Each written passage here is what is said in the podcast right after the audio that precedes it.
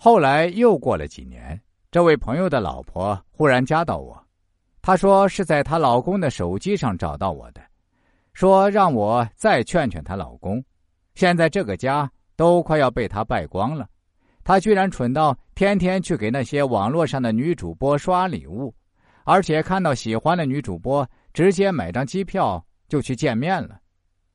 他甚至可以直接从广东飞到东北去，飞到内蒙古去。我对他老婆说：“其实我几年前就劝过他，而且我跟他只是素昧平生的网友而已。你要么就跟你娘家人严肃的说一下，要么就选择离婚吧。如果选择离婚，我认为也是一个非常靠谱的解决方案。”他老婆考虑了一下，说：“离婚，我再慎重考虑一下，毕竟还有两个孩子。”我不想让孩子承受家庭破裂的悲伤，但是他家里确实已经显示出败落的迹象了。他父亲现在病倒了，每天离不开床，也离不开药。他这个人除了花天酒地，跟他父亲一样，本事方面却要比他父亲差远了。他那群狐朋狗友也没有一个好东西，一个个都是好色之徒。他们嘴里那些乱七八糟的投资，压根儿就不靠谱。这个朋友最近一次联系到我，是上个星期了。他对我说：“师傅，其实我很后悔当初没有听你的话。我现在真的是家破人亡了，老婆跟我离婚了，我父母这两年都先后离世了，我自己跟着朋友做做投资，也赔偿了很多钱。”但这都不是压垮骆驼的最后一根稻草。本来我手上还有一千多万的，这是我母亲平日里留下来以备不时之需的。他就担心我以后把家底儿都败光了，所以就自己留了一笔。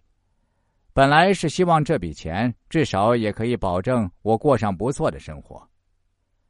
他临死前把存折交给我，千叮咛万嘱咐，说这笔钱绝对不能乱花。我当时也一口答应了他。父母死后，我也渐渐疏远了那些酒肉朋友，但我还是死在了“好色”这两个字上面。我又鬼迷心窍的认识了一个所谓的女网友，然后一步步被她以谈恋爱、教我理财的方式骗光了家里所有的积蓄，甚至把房子和店铺都变卖了。后来我报案了，但警方说这种案件很难处理。因为对方的服务器都设在了国外，我对他说：“你这样的经历真的让我不知道该说些啥。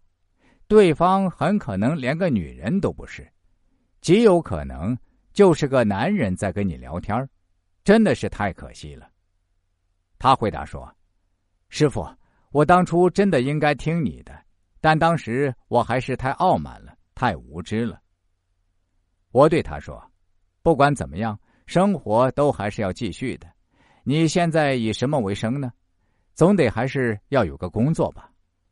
他回答说：“哎，说出来我都不好意思。我现在只能是先做点零工，维持基本的生计。现在就是给一些 A P P 做地推，也就是站在商场门口让大家下载一些 A P P，然后我挣点小钱。这种工作也不可能长期做下去。”师傅，这就是我血淋淋的教训。我就是把一手好牌给打烂了。